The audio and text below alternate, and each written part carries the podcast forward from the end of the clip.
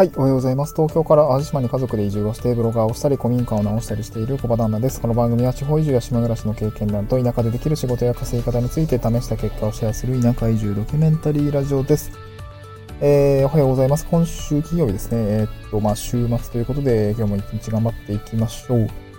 えー、っと、今日のトークテーマですね、田舎暮らしはシェアの文化で生きやすくなる理由ということで、あの、先日ですね、あの、つぶや、つぶ、ツイッターの方でもつぶやいたんですけども、農機具の久保、あの、久保田が、農機具の久保田ですね。クボタっていう会社がですね、農機具のシェアサービスの拠点を増やしたよっていうニュースがですね、なんかすごく、あいい取り組みだなと思って、あの、つぶやいてるんですけど、あの、ニュースの概要としては、えー、っと、農機具ですね、まあ、あれ結構高いんですよね。買うとトラクターだったりとか、えー、コンバインとか米をあの刈り取るやつなんですけど、高いんで、なんかそういうやつをですね、こう、まあ、買うと高いんで、こう、1時間いくらみたいな、こう、シェアするですね、拠点をですね、まあ、5から10ぐらいに増やしますっていうニュースだったんですね。うん、まあ、それによって、まあ、どういう狙いがあるかっていうと、まあ、新規の収納、収納ですね、あの、農業に従事る人たちだったりとか、まあ、結構地方移住者の方とかね、あの、農的な暮らしがしたいっていうことで収納をしたりするんですけど、まあ、当然技術の話はさ、あの、技術者に聞かないとあれなんですけど、まあ、シンプルにこう、初期投資が非常に高いっていうところがリスクだったりもするので、まあ、新規に収納を増やしたりとか、えー、っと、なんだろうな、まあの、まあ、新規収納ですね。あと、まあ、移住者の仕事として、あの、そういうことをですね、考え、あの、に使ってはどうですかみたいな、こう、期待がされているというふうに、まあ、私は、あの、感じておりますし、まあ、世間的にもそういう反応があったというような感じですかね。うん。でですね、あのー、このニュースを見たときに、いや、なんかすごいわかるなと思ったんですよね。あの、そういうのっていいよねって思ったんですよ。あのー、というのも、あの、私、移住をしてきて、あのー、なんだろうな、秋にですね、あの、本当米の収穫したんですよね。あの、町内会の、あの、畑が、畑じゃないわ、えー、田んぼがあるんですけど、そこに、まあ、米が、あできていて、それをね、秋にこう収穫をしたんですね。で、町内会のね、あの、まあ、会長さんなんですけど、一緒にやってんのは、えっと、会長さんは、コンバインでウィーンとね、えー、刈り取ってて、で、私とか、まあ、もう何か手伝いに行ってたんですけど、えっと、なんだろうな、米俵っていうんですか、まあ、玄米ですね。あのー、なんて言うんだっけ、精米じゃなくて玄米じゃなくてなんだっけな。えっと、うわ、もみ殻を取るやつ、なんて言うんだっけ、脱穀？脱穀が、脱穀したやつを、なんかまあ、こう、米俵に、あの袋にこう入れて移してみたら、こう、すごい結構肉体労働だったんですけど、まあ、やっぱコンバインがあることによって、そこはね、手で刈って、なんか脱穀機にいちいち移してみたいなことはやらなくなくて、やらずに済むわけですね。まあ、そんな手でやっちゃうすごい大変なんで、あの、めっちゃ大変なんですよ。まあ、新潟出身なんで、その米作りの話はなんとなくわかってるし、そういうのってめっちゃ大変なんですけど、やっぱり農機具があるとすごく便利ですっていう感じですね。うん。で、まあ、こういうのは本当町内会長言ってたんですけど、いや、これほんと年にね、3回4、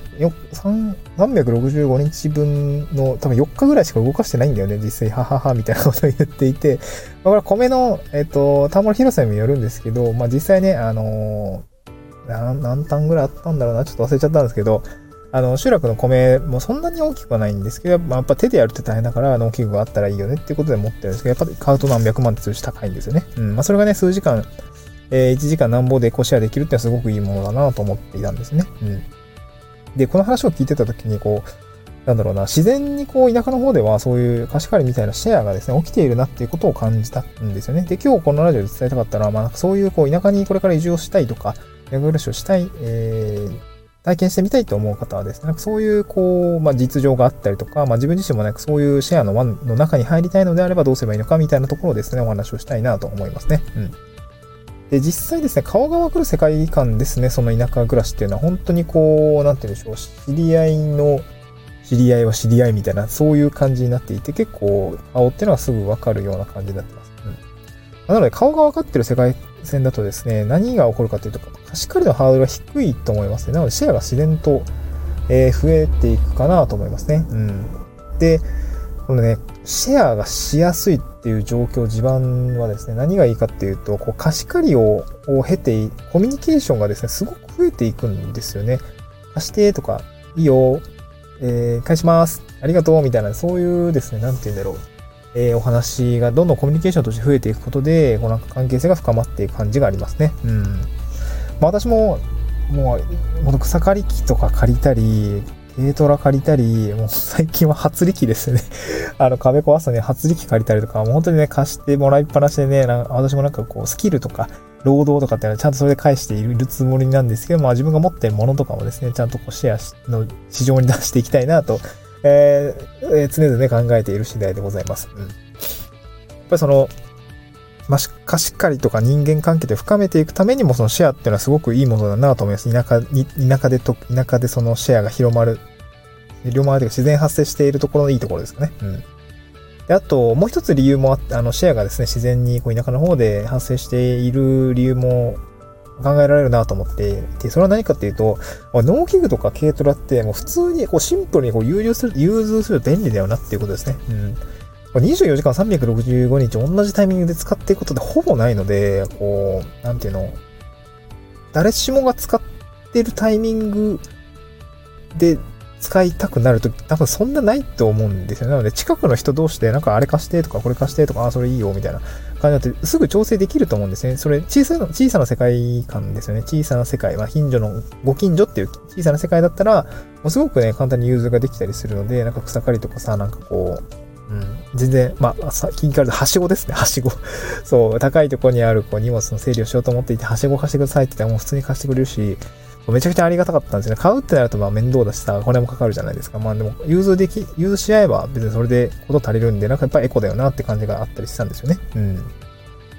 で、なんだろうな、田舎ってやっぱなんかこう、まあ自分が住んでる場所はこう、も、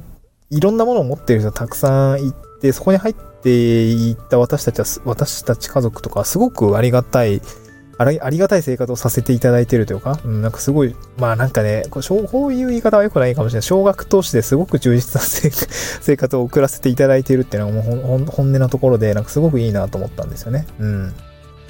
で、まあそういうこう、シェアの輪の中に入っていくためには、やっぱり自分自身も貢献できることをどんどんこうシェアの市場に出していくっていうことが大事だし、またスキルなのか、まあ、ものだったらね、あの、シンプルだだろうし、まあ、スキルもありだと思いますね。うん。こういうことができるよとか、こういうことをやってあげたりとか、まあ、その地域のためにこういうことができますみたいなことをですね、どんどんやっていくと信頼貯金も高まっていって、えっ、ー、と、なんかこう、貸し借りっていうのもスムーズになってくるし、まあ、ぜひ使ってくださいとか、みたいなとか、あと、普通におこぼれとしてもらえたりするしね、空気、そう、もらえたりするんですよ。あったりもするんで、なんかそういうところをですね、考えて田舎暮らしをしていくといいのかなと思いますし、まあ、一つコツを上げるとすれば、やっぱりこう、礼節ですよね。人間としての礼節、ありがとうございますとか、なんか、助かりますとか、そういう、まあ、声かけというか、こう、目に見える礼節っていうのをしっかり重んじて、え、行動しておくと、こう、暮らしやすいのが田舎なのかなっていう風な感じですね。うん。なんか都会だと、こう、トラブった時にこう、すぐ引っ越してしまえば、まあ、それで済むかもしれないし、もう二度と会わないというかね。あと、普通になんか隣、隣人関係、えー、両隣、ん？隣三軒両隣みたいな、ああいうところの関係性ってないじゃないですか。やっぱそういうところからもなんか結構人間関係がこう粗悪じゃないですか雑になっちゃったりとかしていたりもしがちだったと思うんですよ。なんかもううるさくてもいいかみたいな感じになったりとか考えてる人もたまにはいると思うんですね。あのまあ別にもう二度と会わねえやつがいいかみたいなそういう話もあったりすると思うんですけど、やっぱりまあそういう心がけとやっぱり田舎の方では暮らしにくいと思うし、なんかまあなんだろう、逆に暮らしやすくするためにはそこさえ注意しておけばいいかなと思いますので、なんかこう、まあ、田舎に来たらのであれば、こう、シェアの文化の中に入っていくと、なんかすごくね、暮らしやすいなっていうところが実感ありますので、なんか参考にしてみてください。えー、スタンド FM では、まこういった田舎暮らしの話とか、まあ、えっ、ー、と、まあ、実情みたいな話、まあ、別にいい話ばかりではなくてよ、よくなかったなっていう話もしてるんで、えー、ぜひ、あの、スタンド FM のアプリでね、フォローしていただけると助かります。あの、通知が行くので、えー、まあ、聞き漏らしがないかなと思います。まあ、いいねとかをつけてる途中でも、こう、いいね履歴みたいなのが終えるんで、なんか、いいねもしていただけると、こっちはすごくえー、嬉しいし、あの、再生履歴の方からも終えるっていう、まあ、便利な機能になっているので、ぜひ試してみてください。